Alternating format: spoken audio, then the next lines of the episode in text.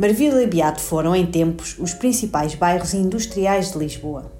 Evoluíram na maré da Revolução Industrial e acolheram milhares de famílias que vinham do campo trabalhar para as fábricas. Uma zona que cresceu rapidamente, mas sem o planeamento necessário para dar resposta às necessidades básicas de quem por aqui vivia. As primeiras décadas do século XX foram de repleta agitação para a zona oriental de Lisboa, mas esta identidade que a marcava perdeu-se no tempo. As principais fábricas fecharam, o edificado industrial ficou ao abandono, as famílias tiveram que procurar novos trabalhos noutras zonas. Quem é hoje Marvila? Quem é o Beato?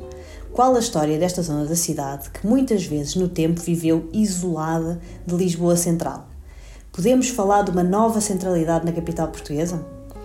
A convidada de hoje do Pode Entrar traz-nos algumas respostas. Ao longo dos últimos anos, tem-se dedicado ao património urbano e humano destas zonas. Com vários artigos publicados, tem colaborado na criação do Centro Interpretativo de Marvila e Beato, que vai abrir brevemente na Biblioteca Municipal de Marvila, ao abrigo do projeto europeu ROC. É doutoranda em História no programa interuniversitário que une o Instituto de Ciências Sociais e a Faculdade de Letras da Universidade de Lisboa, o ISCTE, a Universidade Católica e a Universidade de Évora e também tem estado envolvida em questões de cidadania ligadas à cidade. Tenho comigo Margarida Reis Silva. Olá Margarida, bem-vinda ao Pode Entrar. Olá, obrigada.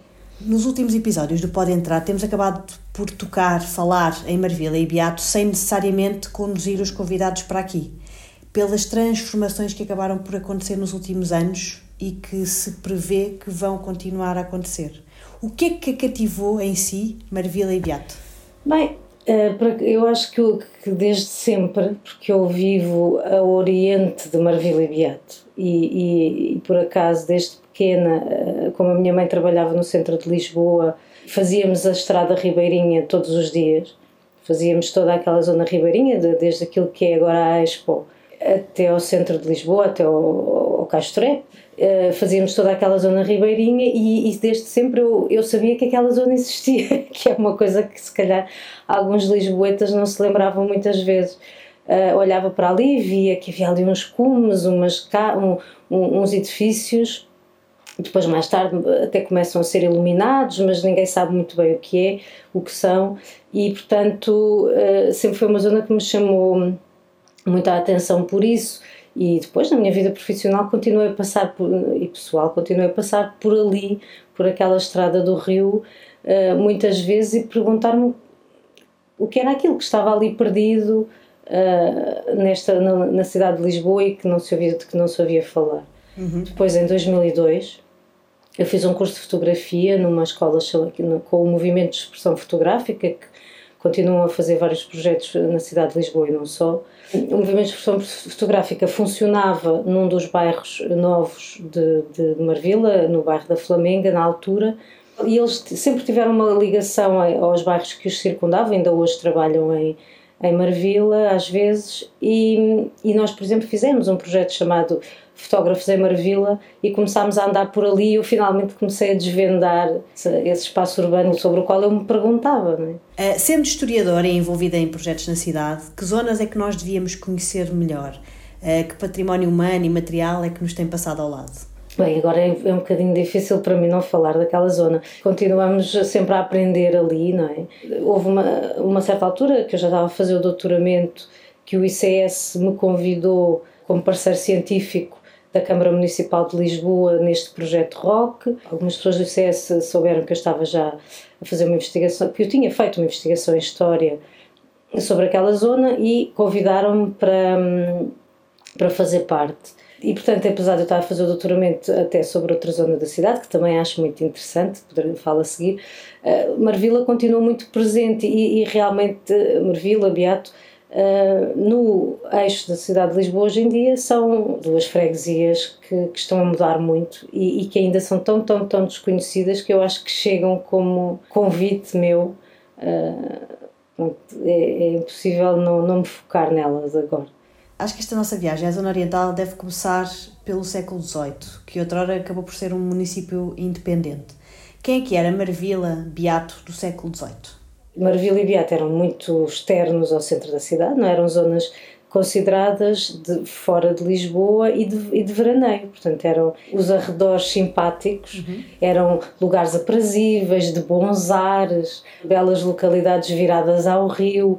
Portanto, é, desde sempre era uma zona da cidade considerada de campo e de veraneio e de lazer.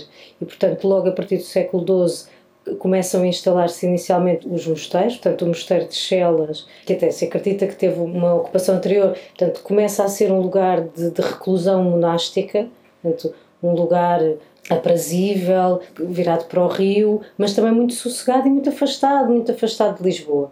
E assim vai continuar. E quem é que morava lá? Que tipo de habitação? Portanto, falava em, em casas de verão, de palacetes? No início será, será o, por exemplo, o Mosteiro de Chelas, era o grande primeiro edifício a implantar-se na região e acredita-se que iria haver sempre pequenas aldeias, seriam pequenas aldeias em torno desses equipamentos, muitas vezes até porque conseguiam trabalhar de alguma forma para o mosteiro, então as pessoas tinham as suas propriedades agrícolas uh, num território que desde essa altura passa das mesquitas muçulmanas, que eram as proprietárias dos terrenos de Marvila, por exemplo, passam imediatamente para o novo Bispado de Lisboa, uh, uma grande parte do território. Nesse território vão-se criando então os conventos, porque era uma boa região para estar isolado e em, e em sossego. Logo no século XV vêm as famílias nobres, e as famílias nobres começam a, a, fazer os seus palácios de verão. Normalmente tinham palácios principais mais no centro de Lisboa, em zonas mais urbanizadas, e depois tinham ali os seus palácios de verão. Acredita-se que a família real teria logo ali um, um, palácio, mais ou menos no que é agora o Convento de São Francisco de Chabregas.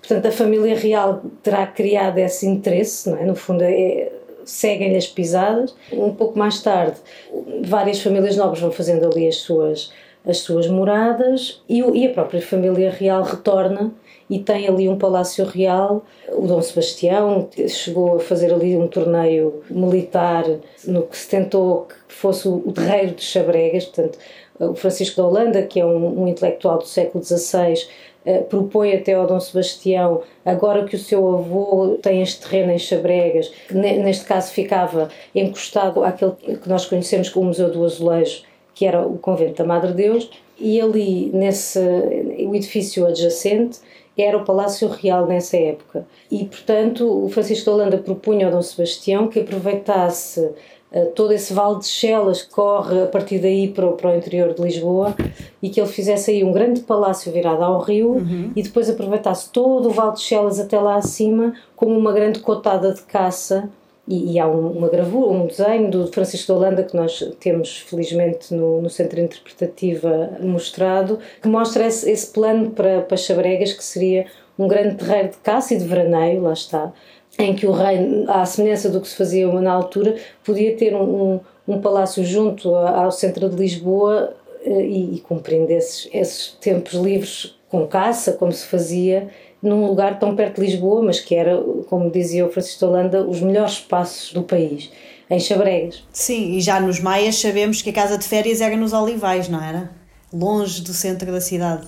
Exatamente, que é uma zona que servia, lá está, um lugar escondido, não é? Ao mesmo tempo, uh, com esta população de casas nobres e depois à volta de todas elas fixam-se também, não é? Certamente estes trabalhadores que estão em volta das grandes casas, não é? Que lhes dão trabalho, precisam desta força de trabalho à sua volta uhum. e, portanto, temos ali naquela zona ribeirinha o Palácio de Chabregas, dos Marqueses de Olhão, temos depois o, o Palácio Duque de Lafões, que fica por cima de, de, onde agora funcionam os bombeiros do Beato, e portanto temos várias casas nobres que, que, que se vão fixando ali e as descrições falam-nos sempre de céu azul e, e o, o, rio tão bonito e tão transparente ali ao pé e, e, de uma zona tão aprazível que depois, no século XIX, levam um abanão.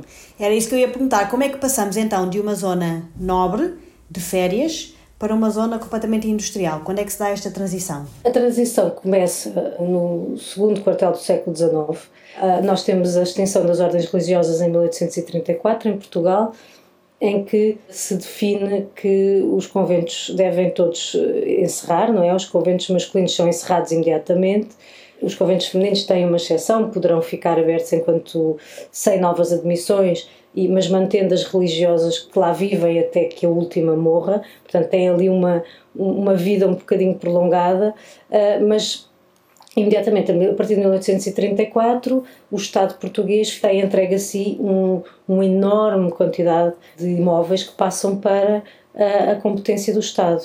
E ali acontece a mesma coisa, aconteceu por todo o país, não é? E acontece a mesma coisa ali, portanto, logo uma série de edifícios de Marvila e do Beato, desses tais antigos conventos, eh, deixam de ser um espaço de reclusão religiosa, o Estado vai ter de lhes encontrar uma nova utilização. Numa fase em que a indústria crescia finalmente em Portugal, não é? Na, no resto da Europa e principalmente em Inglaterra, que é o, a pioneira da Revolução Industrial, este processo já tinha começado uns aninhos mais cedo, mas cá começa então no século XIX e quase um século depois, e então junta-se essa hum, grande disponibilidade de, de edifícios com a necessidade de instalar a indústria que começa a chegar a nós.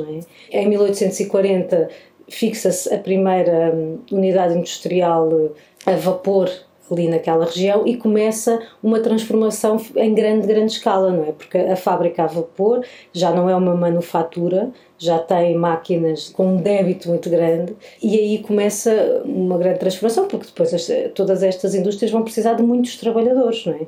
E então é quando Lisboa, o Porto já tinha começado um pouco mais cedo, vive ali a sua grande transformação industrial e atrás das indústrias que se vão fixando um, vêm as pessoas, não é? vêm os trabalhadores que de repente uh, também o campo uh, sofreu alterações, uh, há maus anos agrícolas, é preciso menos gente para trabalhar o campo porque também há, há novas formas de o trabalhar que não necessitam de tanta mão, mão de obra e, e, há ali uma população rural que também precisa de trabalho. Quais foram as principais fábricas a nascerem aqui e marcarem esta viragem de identidade? Bem, eu tenho que falar sempre da primeira, não é? Portugal sempre teve muita indústria de têxtil.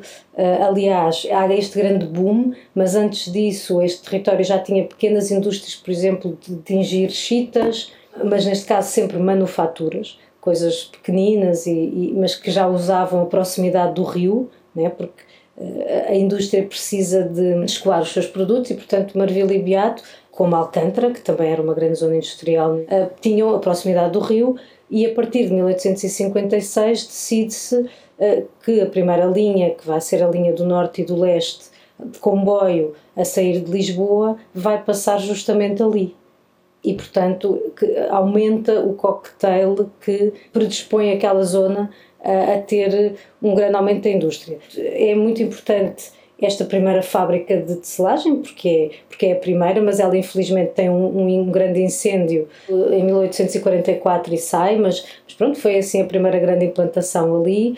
E depois, no mesmo sítio, naquele que é o Convento de São Francisco, ali junto ao rio, onde hoje em dia funciona o, o Teatro Ibérico e, e, uma delegação do Instituto de Emprego e Formação Profissional, uma, ali na Rua de Chabregas, nesse edifício faz-se, por exemplo, a fábrica de tabacos que era uma unidade muito, muito grande. Eh, o tabaco era uma indústria que logo se mostrou muito lucrativa e, e os tabaqueiros, e também com uma grande incidência de mulheres, era uma força de trabalho muito grande que fez parte daquele território e que a fábrica funcionou ali até 1965, salvo erro, marcou bastante o território. Depois, claro, mais tarde, em princípios do século XX, é impossível não falar do material de guerra. A fábrica de material de guerra de Braço de Prata, uma fábrica muito grande que fica já, neste caso, no território ribeirinho de Marvila e que hoje em dia eh, tem o espaço que ela ocupava. Nele conhecemos um espaço cultural, que é a Fábrica Braço de Prata, eh, que funciona nos antigos edifícios administrativos, e depois todo o, o, o, grande terreiro industrial da fábrica foi já demolido no, no, princípio do século XXI e, e com um processo difícil, de um, de um, mas que agora está finalmente a terminar, com o projeto do condomínio Prata, desenhado pelo arquiteto Renzo Piano. Sim. Portanto, essa é outra grande fábrica ali da região. E depois também as vinícolas, não é? Que mencionou mais no início da nossa conversa. Exatamente. Qualquer Lisboeta, mesmo que conheça mal ou, ou, alguém que se interesse por Lisboa, já viu o edifício da Abel Pereira da Fonseca, com a fachada principal virada para a Praça David Leandro da Silva, que tem esse nome, mas que na realidade toda a gente conhece como Praça do Poço do Bispo, como o Poço do Bispo. E, e essa fachada da Abel Pereira da Fonseca eh, é muito visível, tem aquelas duas grandes janelas que imitam dois túneis de vinho, um projeto do arquiteto uh, Norte Júnior e que é o ex-libris desta, destas vinheteiras que vão para ali ainda no, no, no, século XIX, algumas. Nós temos imagens no Centro Interpretativo e, e que são algumas conhecidas da Abel Pereira da Fonseca com o seu cais virado para o rio. Portanto, este território sofre muitas alterações e uma delas são os constantes aterros ao rio que se vão fazendo. É? Quando a indústria ali se instala, a maioria destes conventos e uma parte destes palácios tinham os seus próprios cais, tinham o seu, o seu próprio pequeno ancoradouro uh, e o rio estava logo ali. Nós temos depois no centro. Temos muitas imagens, felizmente, do arquivo da Câmara e, e, e de outras entidades que nos mostram, por exemplo, o Palácio da Mitra, é? que, que alguns conhecerão, que é ali no, no, no, centro deste território ribeirinho. O Palácio da Mitra tinha o seu próprio cais por trás. O Convento da Madre Deus, a mesma coisa. a Abel Pereira da Fonseca eh, tinha, embarcava diretamente por trás, de, na sua fachada traseira, as, as pipas de vinho Uh, e, temos e existem essas imagens. Este comércio vinheteiro tinha uma enorme facilidade, tanto dessa forma como depois através do comboio, não é? de levar dali os seus produtos. Portanto, era uma zona bastante uh, simpática. Aliás, outra grande unidade que, há, que ali se instalou no final do século XIX foi a manutenção militar, portanto, que era uma unidade enorme que empregou milhares de pessoas, portanto fazia toda a logística alimentar e, e não só para o, as Forças Armadas e principalmente o Exército Português, uh, e a manutenção militar tinha, por exemplo, a sua própria estação de comboio, o seu próprio piadeiro ferroviário dentro das suas próprias instalações. Portanto, era muito fácil ser indústria ali. E depois, por exemplo, por cima tínhamos também a grande fábrica da Sociedade Nacional de Sabões, que muita gente eh, trabalhou nela ali naquela região, era outra unidade enorme. Aliás, Sociedade Nacional de Sabões é o acrónimo que se cria para uma, uma marca que eles criaram que toda a gente conhece, que é Sonazol. Que engraçado. Vem, o Sonazol, o nome vem dessa Sociedade Nacional de Sabões, que é ali, de Marvila, e que nós todos conhecemos e, e, nem sabe e nem sabemos muitas vezes que vem dali que, que era realmente uma unidade industrial enorme e também ela própria com, o seu, com a sua ligação direta ao comboio. Esta linha férrea, que vem na evolução de todo o momento industrial, marca a região e a própria Margarida escreve um profundo sulco que corta a paisagem e compartimenta e isola até hoje. De que forma é que foi pensada ou que não foi pensada e qual é o impacto que teve nesta zona? Portanto, o comboio trouxe muitas coisas boas, mas também trouxe este problema, não é? Eh, esta falta de planeamento alargado. O que aconteceu à, àquela região foi isso, quer dizer, criou-se este grande meio de desenvolvimento para o território, que de repente deixa de ser agrícola e deixa de ser. Eh, até, aliás, era uma zona onde havia muitas quintas de, de produção e, e até os anos de 1960, 70 continua a haver produção agrícola que, que era feita ali em Marvila e e depois ia para abastecer a cidade de Lisboa, por exemplo, portanto, continua a ter uma grande vertente nesse sentido, mas a partir de meados do século XIX chega ao comboio, é preciso fazer a linha, que é uma linha muito sofrida, eh, as barreiras de Chabregas que, foram, que foi preciso cortar ali na, no território para passar a linha do comboio mataram muita gente. Há muitos registros dessa difícil empreitada de construção da linha do comboio por aquelas encostas. Pronto, e realmente ela, ela parte de Lisboa por, por esta zona oriental para na direção da Azambuja não é? E, e, para fora de Lisboa, mas também deixa ali o território, eh, faz ali uma clivagem não é? do território para cada linha e para cima da linha. Inclusivamente, uh, Marvila, uh, à semelhança do que acontece do lado ocidental de Lisboa, tem ainda uma segunda linha de comboio a passar ali, que Lisboa tem uma linha de cintura ferroviária que liga todas as estações da cidade e essa linha de cintura tem uma, uma coisa que se chama a concordância de chabregas, que é mais um, um pequeno, uma pequena ligação, lá está, que permite muitas trocas comerciais, mas também corta em mais um sentido ali aquele território. Portanto, por exemplo, a Rua de Marvila, que era uma rua central do, de, da freguesia, desde antes dela ser freguesia, desde o nome Marvila ser só um topónimo que já vem da Idade Média, ainda nessa fase, portanto, a Rua de Marvila, que era tão importante, fica uh, cortada com a linha de leste por baixo e a linha de cintura, cada uma do seu lado. E, e a Rua de Marvila, por exemplo, que era um eixo central, onde havia o Palácio do Marquês de Abrantes, que era uma, uma grande uh, charneira do território de Marvila, ficou completamente esquecido e perdido entre duas linhas de comboio. Felizmente, agora, esse edifício, por exemplo, o Palácio do Marquês de Abrantes, uh, está a ter agora uma nova recuperação, pensando também numa associação local que lá existe, a Associação a Sociedade Musical 3 de Agosto, porque fisicamente, apesar de durante a, industrialização ter uma vida muito rica e ter muitas pessoas e muita, e muita animação, uh, assim que a indústria se encolhe, desaparece, o território fica assim. O mau planeamento, não é? ou pouco planeamento que aconteceu, depois deixa Marvilo e Beata em muitos sítios nesta situação de abandono e quando já não há população, ninguém conhece e ninguém vai lá e marginaliza o território. O mesmo aconteceu em Chabregas, por exemplo, logo ali junto ao, Museu do Azulejo, que é onde começa esta zona ribeirinha de que estamos a falar, não é? Estamos a falar de duas freguesias que têm a sua zona ribeirinha começa ali a partir do que é agora o Museu do Azulejo, o antigo convento da Madre Deus, e que vêm pelo rio até a, aquilo que foi a Expo 98, uhum. até à Matinha, portanto. Tudo isso é a frente ribeirinha do, do Beato, inicialmente, e depois, a partir da fábrica da Nacional, passa a ser Marvila. Uhum. E, e já agora aproveito o Beato que é o primeiro bocadinho, às vezes há algumas confusões de toponímia. A freguesia do Beato inclui Chabregas, Portanto, quando eu falo em Chabregas, que é Chabregas também um topónimo medieval, está incluído na, na freguesia do Beato.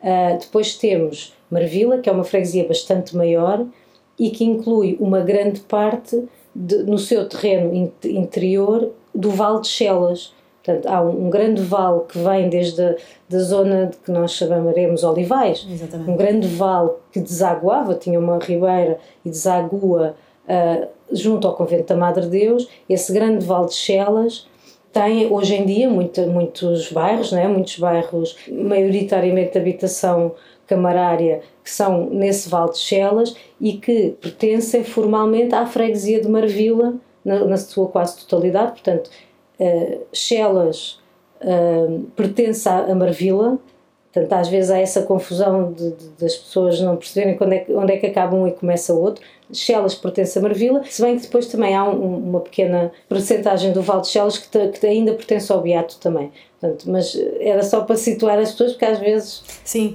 nem sempre as freguesias estão associadas aos bairros que nós conhecemos, não é? A divisão. Pois, exatamente. A freguesia muitas vezes é diferente e o bairro, tanto pode ser um bairro muito pequeno, muito detalhado que nós achamos, ou pode ser uma visão um bocadinho um pouco mais abrangente da exatamente. zona. Portanto, acaba por depender um pouco da vivência das pessoas, etc. Margarida, precisamente sobre a habitação e a habitação operária que fala, este crescimento populacional, ou seja, esta vertente que eu também gostava de, de lhe questionar aqui. Sim sim, foi tão grande que, como a Margarida já disse, não existia uma resposta necessária a nível habitacional precisamente, e assim nascem novas formas de habitação, como os pátios e, e, as vilas. Portanto, como é que aconteceu este crescimento, portanto, este crescimento desmesurado, quase repentino das fábricas? Eh, como é que vieram para cá as pessoas viver? Pois, eh, nessa, então, em meados do século XIX começa essa grande ocupação, estas unidades industriais começam a fixar-se e imediatamente começam a chegar pessoas ali, não é? Até porque era necessário viver perto, relativamente perto do local de trabalho, não é? As pessoas não, não, não tinham assim capacidade de se deslocar nem financeira, nem, nem o hábito, não é? De funcionar a, a grandes distâncias. E então Uh, o que é que acontece em Lisboa desde sempre? Portanto, acredita-se que em Lisboa sempre existiram pátios, ou seja, existe um lote de construção em que há uma zona, uh, o lote é um pouco mais profundo do que o edifício fica implantado no lote e, portanto, há ali um logradouro, uh, um, um terraço, um, um quintal atrás e sempre se aproveitou esses quintais, esses pátios interiores para fazer pequenas habitações. Em Lisboa isso sempre se fez e ali também se começou a fazer rapidamente para a habitação destas pessoas, que é um problema que nós temos, vivemos, aliás, até hoje, que é a partir do momento que aquelas cidades se começam a desenvolver grandemente e a, a tornarem-se grandes polos de, de industriais e estas pessoas vêm todas para as cidades, desde então, desde esses meados do século XIX, que em Lisboa, por exemplo, uhum. temos esta crise da habitação que, que, que intermitentemente é tão óbvia. Uh, mas que ela existe desde essa altura. Portanto, as pessoas começam a habitar os pátios, alguns construídos pelos próprios, ali com algum entendimento com o dono da propriedade, mas uma coisa muito, muito artesanal e feita, como diziam alguns autores, feita nos tempos livres. Uh, outras pessoas fazem nas suas em volta do seu próprio prédio, mandam construir ali umas pequenas unidades, mas tudo assim de uma forma muito improvisada e, e em muito más condições. Não é? no, no início do século XX, uh, em Lisboa, decide-se fazer o inquérito aos pátios de Lisboa eh, que, é, que são dois documentos eh, de vistorias a, a, a, este tipo de edificado na cidade de Lisboa e o resultado é terrível, percebe-se que mais de metade dos pátios existentes não tinham condições eh, de, de habitação razoáveis e, portanto, essa realidade inicial é, é, é muito dura, o que, o que faz também com que algumas unidades industriais percebam que lhes é vantajoso, à semelhança, aliás, do que acontecia na Europa já industrializada, era-lhes vantajoso criarem, por exemplo, unidades em que podiam eh, alojar os seus trabalhadores, não é? garantindo que os seus trabalhadores, mais, claro, uhum. os mais qualificados primeiro, não é? portanto, as pessoas que, com alguma diferenciação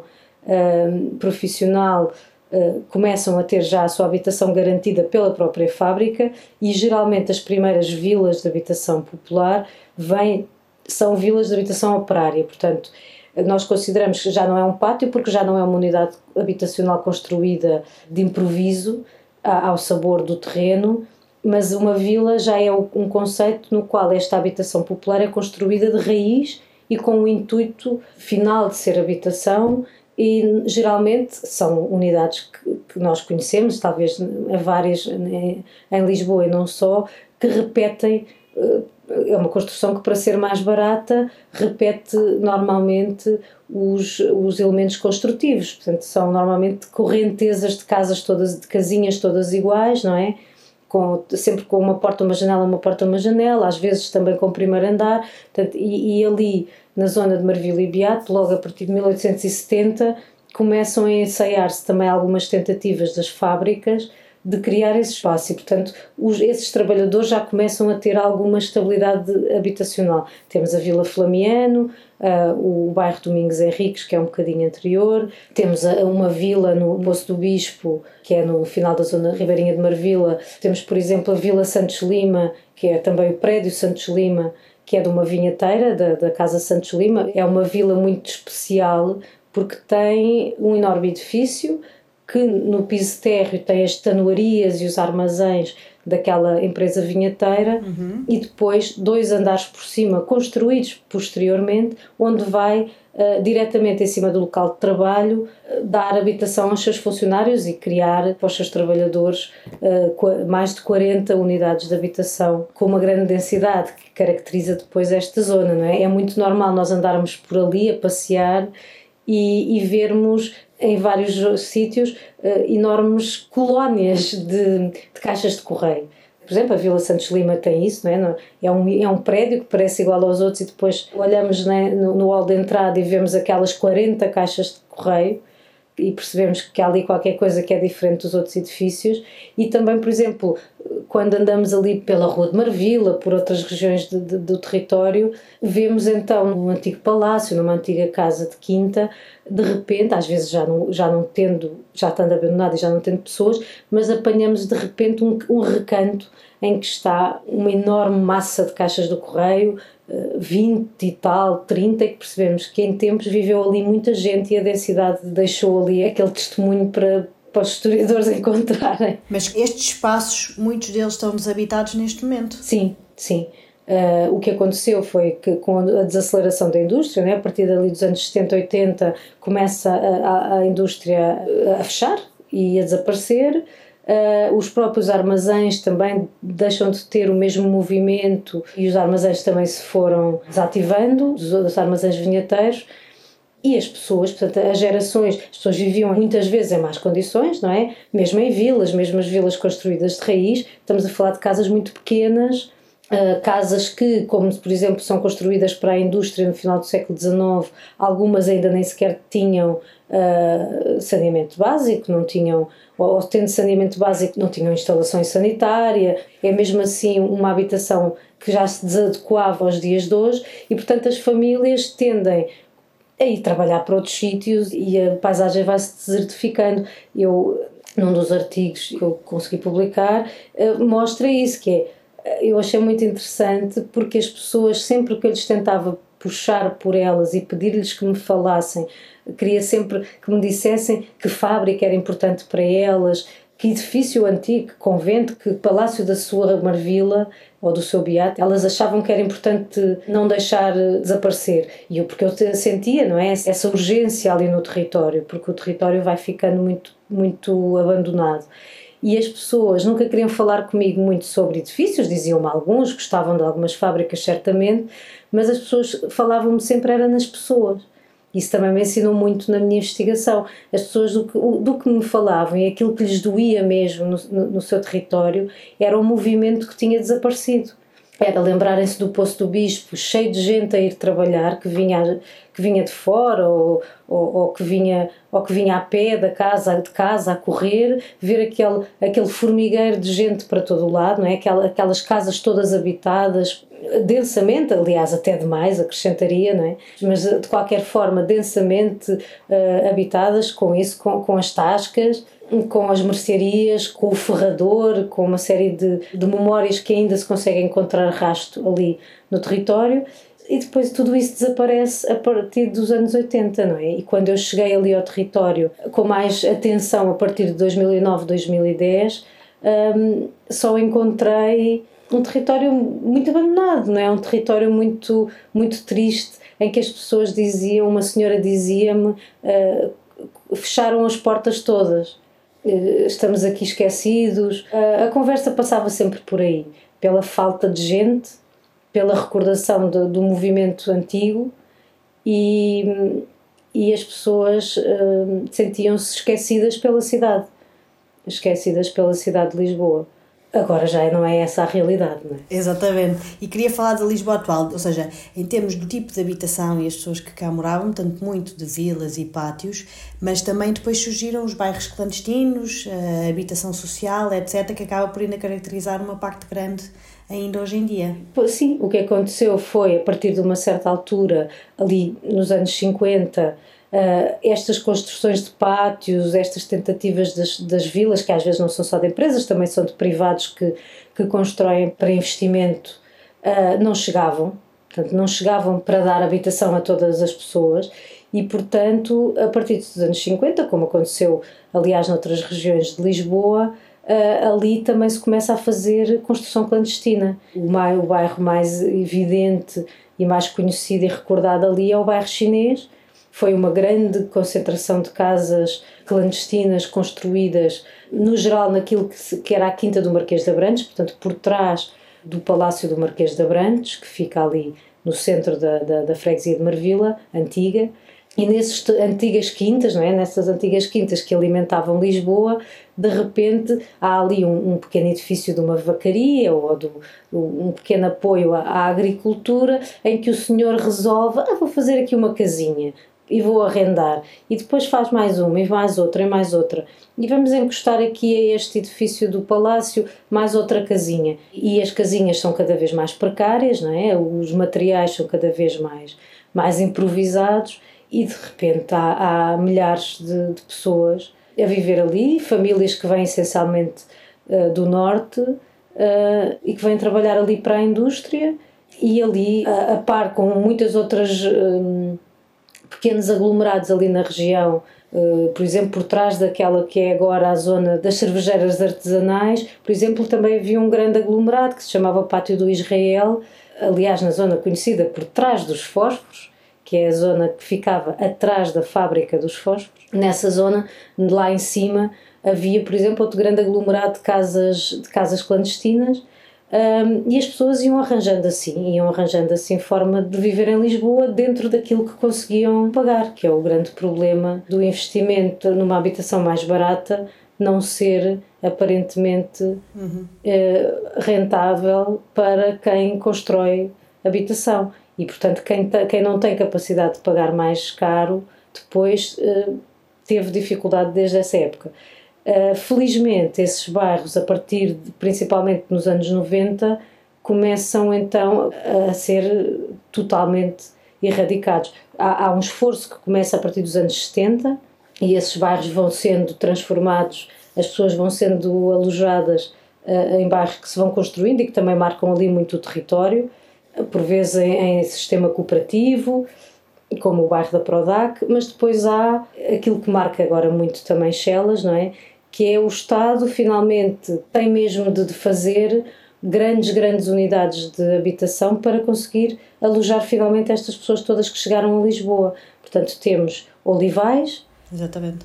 Temos os olivais, já agora um bocadinho antes, nos anos 40, temos o bairro da Madre Deus, que, que mesmo assim já é uma grande construção ali naquela zona que pertence ao Beato, uhum. mas a Madre Deus acaba por, por alojar um, novamente uma classe um pouco menos uh, pobre, né? portanto já não consegue ainda chegar à população mais carenciada, uhum. portanto, mas temos ali uma grande iniciativa que o Estado Novo chamava o, um bairro de casas económicas, que é inicialmente chamada Madre Deus, claro que depois não é bem assim, eh, portanto, e depois temos a grande construção dos Olivais como bairro Uh, plural, não é, de várias camadas, mas que atende já a uma população também eh, maioritária de trabalhadores da, da indústria, e depois, mais tarde, o próprio Val de Chelas, mais perto ainda da antiga zona industrial, começa a ter então o plano de urbanização de Chelas e a partir dos anos 60 começa então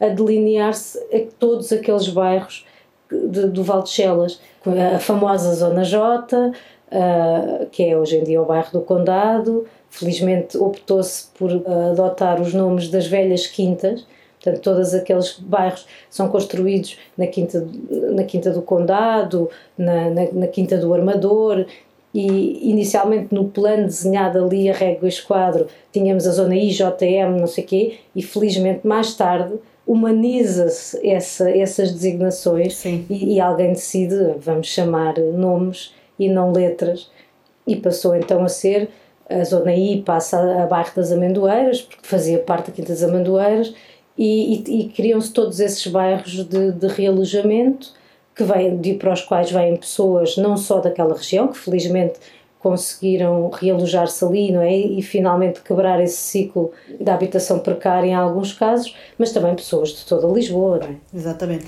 Temos aqui o salto para os dias de hoje, não é? No fundo, depois deste planeamento do Val de Chelas, precisamente que falava, depois de uma Expo 98, que vem fazer uma profunda alteração na zona mais oriental da cidade e fazer uma grande mudança. Uh, Fala-se muito hoje em dia Marvila e Beato, como uma zona mais cool, com alguma renovação, etc. Um, ehm, o que é que está a acontecer hoje? Ou seja, como é que consegue caracterizar de alguma forma geral estas zonas hoje que vê, que vê acontecer? Bem, no início foi muito positivo. Eu, em, em 2016, lembro-me de ver a cerimónia de apresentação do, do projeto do Hub Criativo do Beato e para mim foi um, uma enorme emoção saber que a, que a Câmara estava a criar aquele projeto, portanto, em que a Câmara de Lisboa comprou recentemente aquela parte da antiga manutenção militar e resolveu fazer ali aquela incubadora de startups, que irá ser o Hub Criativo do Beato, e, e isso foi um, um, grande sinal, penso eu, foi um grande sinal para o, o mundo imobiliário e a cidade em geral. De repente, alguém se lembrou que pelo menos a zona ribeirinha do Beato existia na cidade de Lisboa. E foi, e foi um sinal muito importante. Uns anos antes já, já tinha sido também outro sinal para mim. Neste caso já não vou recortando uh, notícias de jornal, vou guardando PDFs, mas uh, o meu PD, primeiro PDF foi um, um, uma notícia de que a Escola do Arco, a escola, a escola artística que funcionava desde os anos 70 no Castelo, tinha assinado um protocolo com a Câmara e ia instalar-se no, no mercado de Chabregas. Portanto, foi um, um bom sinal e ela depois vai inaugurar a escola em 2017 e, e, foi um bom sinal de que alguma coisa estava a acontecer, não é? Uh, porque já havia algumas galerias de arte ali na, em Marvila e há depois esta movimentação em larga escala e começa a ver-se então mais galerias de arte a instalar-se, as cervejeiras uh, artesanais, não é? Que se, que se instalam ali uh, à volta do perto do Poço do Bispo e, e, começa então esta nova fase com restaurantes, aí já não há tascas, há restaurantes uh, trendy e, e, pronto, e foi muito bom e, e, e claro, os espaços de, de, de, trabalho partilhado, não é? Os cowork que, que começam ali também a aparecer porque estamos a falar de uma zona uh, industrial com muitos espaços obsoletos, não é? Em que depois há ali aqueles enormes armazéns dos quais qualquer artista gosta, não é? Do seu aspecto estético e ainda por cima permitiam trabalhar num espaços muito grandes com um preço de, de, de arrendamento relativamente baixo, não é? Na altura. E portanto era, era o espaço perfeito para a cidade artística uh, crescer. É muito interessante ver, por exemplo, os, duas grandes referências da nossa street art portuguesa, o Bordal 2, que trabalha na Rua de Chabregas, o Vils, que tem um ateliê ali em Marvila, não muito longe da, da antiga fábrica de braço de prata, que também se alojam não é, neste, novo, uhum. neste novo território e, e, e, nós começamos a ver esta mudança a acontecer. Quem vem para cá trabalhar também mora? Há novos residentes? Eu acho que sim, da minha observação, não tenho as estatísticas, da minha observação penso que sim. Aliás, o que acontece é que a zona que eu conheço melhor das duas freguesias é a zona ribeirinha. Uhum. É? Conheço agora também um pouco deste, destes bairros novos de que falei, não é? dos bairros da, do plano de urbanização de Chelas, mas, mas também mas conheço melhor e estudei melhor a zona ribeirinha. Na zona ribeirinha, na verdade, o parque habitacional nunca recuperou muito bem. Portanto, infelizmente, eu, eu, eu acho que o parque habitacional não era muito alargado. Tínhamos casas muito pequenas que não se adequam às necessidades atuais, elas foram abandonadas e depois nunca houve um investimento de reabilitação. Uh, portanto, o parque habitacional, infelizmente, estava um pouco uh, maltratado, mas existiam casas e percebe-se, não é? Que de repente nós, eu andava por ali e não, não via ninguém e de repente começo a ver uns rapazinhos a passar de bicicleta a ir para o bairro de trás dos fósforos e percebo que Marvila tem novos vizinhos, não é? Eu, eu ia ao mecânico, por exemplo, eu tínhamos ali um, uma pessoa de confiança na zona velha de Marvila e o senhor começou a ter eh, clientes novos e ao dizer, ai, eu cheguei ali, tinha um Porsche e o senhor disse, ah, é um vizinho novo. Eh, portanto, o bairro começou a mexer. De facto, as pessoas são muito importantes e a própria Margarida dizia há pouco eh, que a alma eram as pessoas e o que se ressentem é a falta de vida, a falta de vivência e que na verdade é algo que, na minha opinião, podemos eh, transitar para tudo o que é o conceito de bairro, porque na verdade o que nos interessa, seja junto ao rio, fora do rio, interessa muitas pessoas com quem nós estamos, com quem vivenciamos, a quem damos o nosso bom dia, não é? E as pessoas que fazem parte ali da nossa rede e da nossa família eh, e que nos fazem sentido de pertença. Sobre o rio, acho muito interessante a nível pessoal esta devolução que é geral, não é? De Lisboa ao rio, que se tem falado muito nos últimos tempos e de facto este projeto, quer se gosta ou não arquitetonicamente, mas o Prata e outros ali ao pé que estão a surgir, e inclusive é aquele jardim, dá muita vontade de ir e de facto é uma nova experiência da cidade, não é?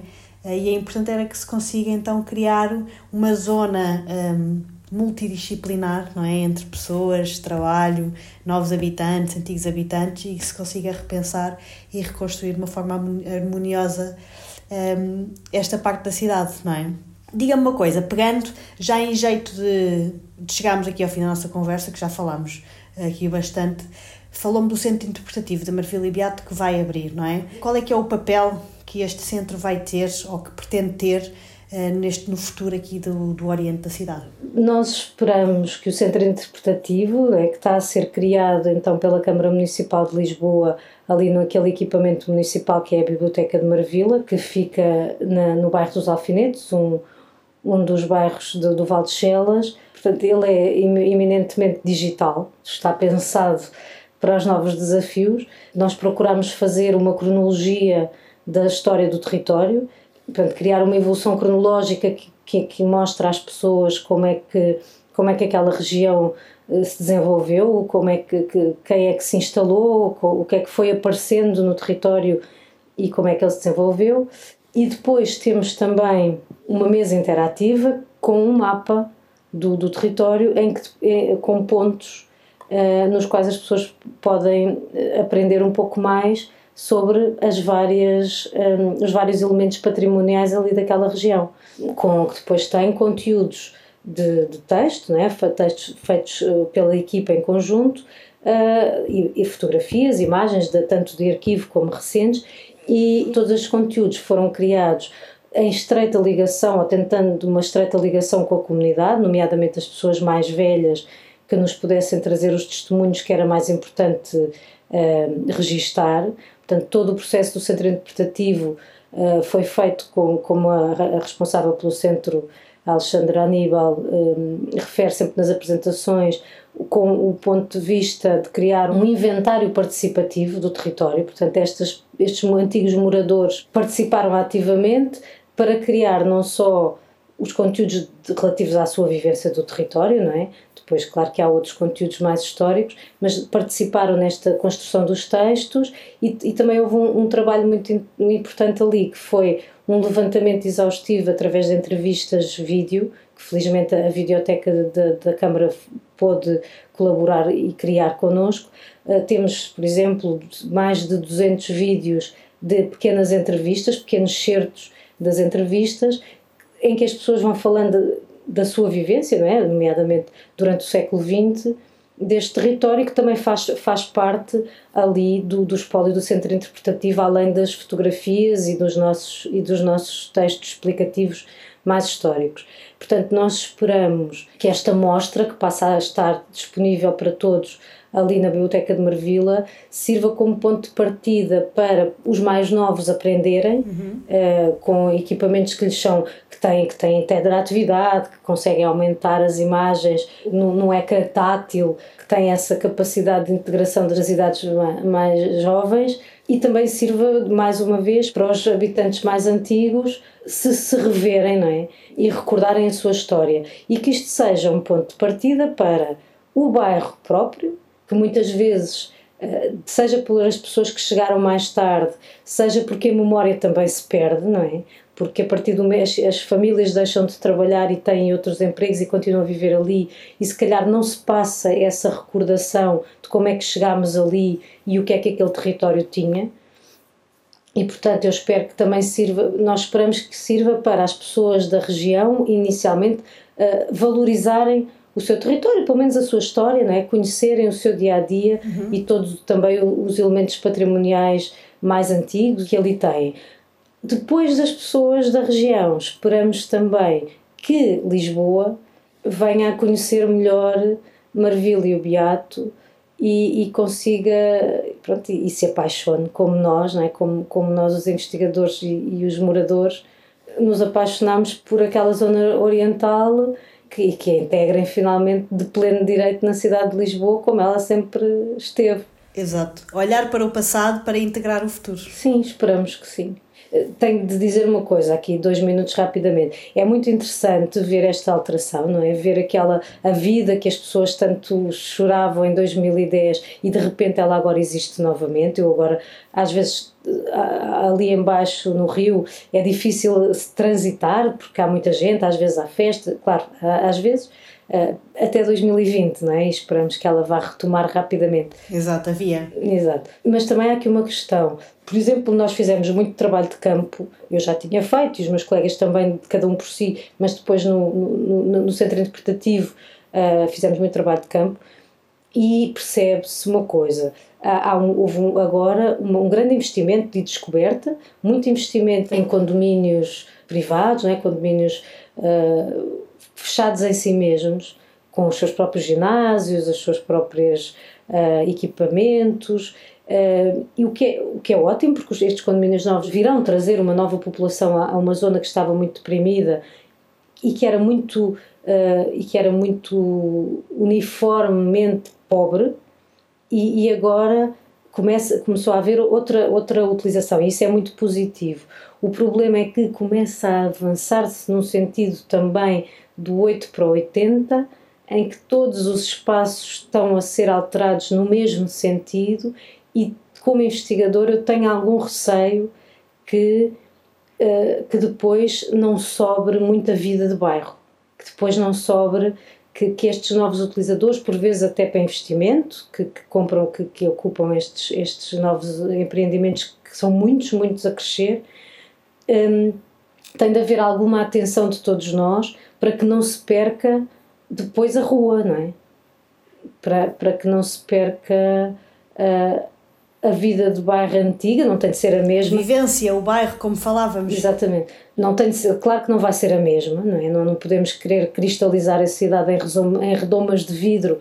Um historiador, acho que uma pessoa de história também não quer que isso aconteça, pelo menos nem toda a gente, mas, mas há que ter um pouco atenção a isso, porque tem de haver um equilíbrio na cidade sempre. E, e assim como não era positivo o, o bairro ser todo as pessoas viverem todas em muito más condições, como todas, pronto, haver pessoas a viver em más condições que precisavam de melhor habitação. Uh, depois é importante que, que, que, os novos empreendimentos também contemplem o bairro, não é? que não vivam só para si. Sem dúvida. Teoricamente haverá quem pensa nisso e a própria, e a própria Câmara, com estes jardins que foram, que foram feitos ali em frente ao, Prata. Claro, claro, e que traz muita gente de todo o lado, não é? E que traz muita gente e veremos como é que efetivamente concretiza, não é? A cidade de Lisboa, a própria Expo. Eu diria que ainda falta muito trabalho de bairro. Já se conseguiu, em algumas zonas, por exemplo, a Expo Norte, sentir-se talvez um pouco mais de pertença de bairro. Uh, mas ainda é um trabalho que ainda está a acontecer, não é? Mas também foi uma zona criada do zero completamente. Margarida, para terminar, uh, qual é que é, na sua visão, ou o que é que espera então, uh, que esta zona da cidade seja daqui a 10 anos? Espero que, por exemplo, que ajude no problema da habitação em Lisboa, não é? Porque temos cá em cima todos esses bairros novos que estão ali pouco cozidos com o território, portanto, que precisam de ser colonizados talvez com outra com diferentes tipos de habitação e criar um espaço urbano contínuo, porque temos ali muita, muitos bairros, mas todos eles muito separados uns dos outros. E, e numa cidade que precisa tanto de habitação para as classes médias, uhum. podia ser uma forma de resolver dois problemas, não é? Que, criar ali mais habitação e também uh, redesenhar aqueles bairros que muitas vezes foram construídos, mas depois não há um passeio não há uma integração uh, à, à, sua volta. Portanto, e, e, isso também quebraria o estigma, porque hum, eu, eu funciono ali há muito tempo para trás e para a frente, nunca me aconteceu nada. Uh, Chelas não é o fim da linha e as pessoas têm um pouco essa ideia e eu espero que isso se quebre e que Chelas também, que essa zona do Val de Chelas e dos bairros novos daqui a 10 anos também tenha a sua vida normal por nós e pelas pessoas que lá vivem, porque elas é que é que se sentiram sempre um pouco marginalizadas e, e, era muito bom para a cidade que daqui a 10 anos essa construção inicial um pouco mal planeada e um pouco rapidamente aparecida se, se normalize. Depois cá embaixo, na zona que eu conheço melhor, espero ver outra vez o movimento, espero, espero que as pessoas possam usufruir dos bons ares do rio, não é que a indústria não os tenha toldado durante uns anos, e, mas, mas eles estão lá. É muito engraçado porque a luz daquela zona, quando eu vejo fotografias de Marvila e Beato, eu às vezes reconheço sem saber que é de lá, porque é uma luz muito especial pela proximidade do brilho do rio, não é? E espero que daqui a 10 anos mais gente esteja ali outra vez em movimento e que a vida de bairro ainda tenha sobrevivido a isso tudo, não é? E que, e que o sol brilhe por ali sem abandonos. Muito bem, Margarida, que projeto é que nos trouxe hoje? Queria falar do, de um projeto ligado a, a várias questões que nos preocupam aqui no mundo atual, acho eu, que é o, o desperdício alimentar. Uh, é um projeto que eu conheço bem como voluntária que se chama ReFood a ReFood existe em Portugal, foi criada pelo, por um americano que vive em Portugal, o Hunter, o Hunter que, que, está, e que, está, que está em Portugal ah, desde 2012 e, e, criou, e criou estes núcleos de locais em que se procura a recolher aquilo que não é vendido nos restaurantes, nos, nos, supermercados, portanto, combater o desperdício alimentar nesses espaços comerciais e depois uh, canalizar essa, essa, esses alimentos para famílias que estejam a precisar e que estejam a passar uh, dificuldades. Portanto, o projeto ReFood eu acho que é, que é muito consciente da, da da, da, sustentabilidade necessária não é? E, e, consciente deste problema do desperdício alimentar cada vez é mais é mais eh, está mais na ordem do dia, não é? Felizmente e, e que possamos pensar nele e, e, e, acabar com ele e portanto trouxe esse projeto. A Rifood em Lisboa, na cidade de Lisboa e não só no país todo, mas a cidade de Lisboa foi onde ela começa. Tem feito, penso eu, uh, um grande trabalho nesse sentido uh, e, e tem já penso que 45 núcleos a funcionar em pleno, 60 núcleos criados a todo, no país todo.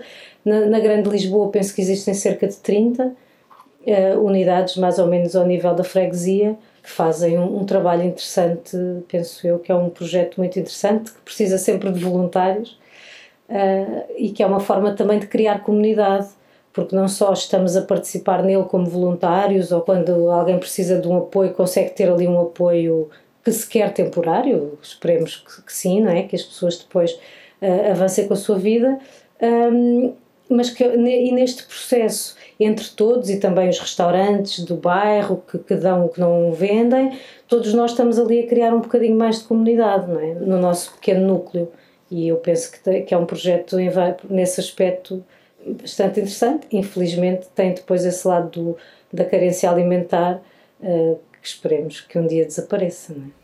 Muito bem, obrigada Margarida. Sem dúvida, uma excelente aula de história, eh, podemos caracterizar assim de alguma forma, quase. Acho que vale a pena. Eu gostei muito de ouvir e de conhecer um pouco mais desta zona da cidade e tenho a certeza que mais gente gostará de o fazer e eventualmente o novo centro que vai abrir. Uh, gostei muito de ter aqui uh, para conhecer mais um pouco da nossa cidade e espero vê-la por aí quando pudermos sair de casa. Sim, obrigada. Muito obrigada pelo convite e, e até breve.